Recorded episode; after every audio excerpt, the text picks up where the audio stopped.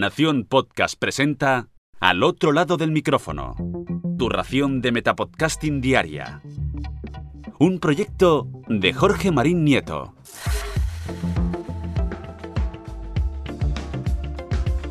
Hola, mi nombre es Jorge Marín y esto es Al otro lado del micrófono.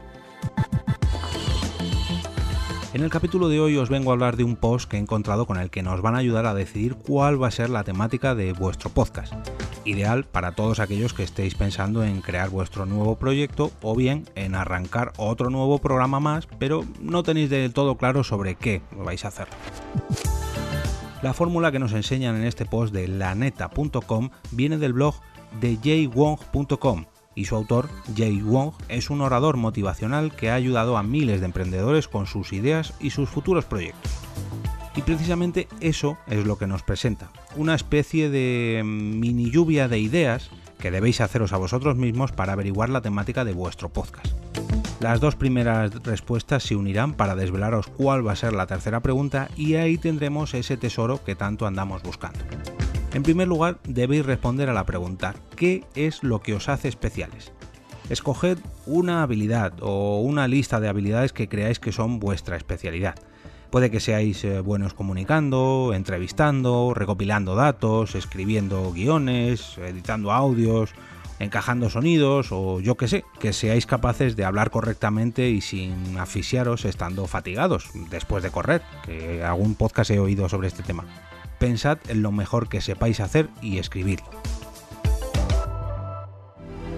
En segundo lugar, ¿en qué sois expertos?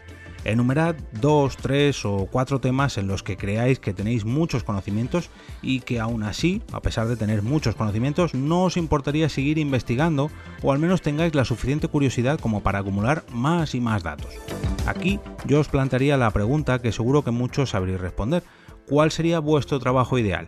Aquel incluso que seáis capaz de hacer gratis o al menos con una muy buena sonrisa cada día. Pues ahí tenéis una respuesta. O por ejemplo, algo en lo que tengáis mucha experiencia, y no me refiero a horas y horas en vuestro trabajo o estudios. Por ejemplo, algo que hayáis superado y que os veáis capaz de contar por vuestra experiencia, porque lo habéis vivido en primera persona Puede que esto sea algo muy bueno o muy malo, pero al fin y al cabo es vuestra experiencia y vosotros lo habéis pasado, así que sois capaces de contar. Bien, ahora que ya tenéis estos dos pequeños listados de cosas que os da bien hacer y de varios temas que os interesan o en los que al menos tenéis experiencia, es hora de unirlos y responder al tercer punto, a la tercera pregunta. Para ello debéis unir ambas listas y darle un poco de forma. Os pongo un ejemplo que me sirvió a mí a la hora de crear este podcast. A mí se me daba, o, se me da, quiero pensar, muy bien recopilar noticias o eventos y recomendar podcasts a personas sobre sus temas favoritos, porque, bueno, llevo muchos años escuchando programas y, por otro lado, el podcasting es un tema del que siempre me interesa aprender, ya sea pues para mejorar mis programas, como para estar a la última sobre lanzamientos o avances del propio sector y hace tiempo Sune me sugirió que hablara sobre todo esto usando el mismo hashtag en Twitter, que es almohadilla por qué podcasting. Y cuando llegó el momento de lanzar un nuevo podcast mm, tenía ya prácticamente el trabajo todo hecho. Solamente me faltó pues darle un poquito de forma, recopilando todas las informaciones que había ido acumulando, eh, convertirlo en un programa diario y pues eh, ya tenía la temática de mi nuevo programa. Me pasé al otro lado del micrófono con un metapodcast diario. Espero que esta pequeña guía os sirva para encontrar vuestro enfoque a la hora de desarrollar vuestro nuevo proyecto y como siempre os dejo en las notas del programa el enlace al post original de laneta.com por si queréis echarle un vistazo. Si os ha gustado este podcast y os gustaría verlo crecer más todavía, podéis ayudarme dejando una reseña en iTunes, un me gusta en la plataforma donde sea que lo estéis escuchando, un pulgar hacia arriba en Podimo o simplemente compartiéndolo por cualquiera de vuestras redes sociales.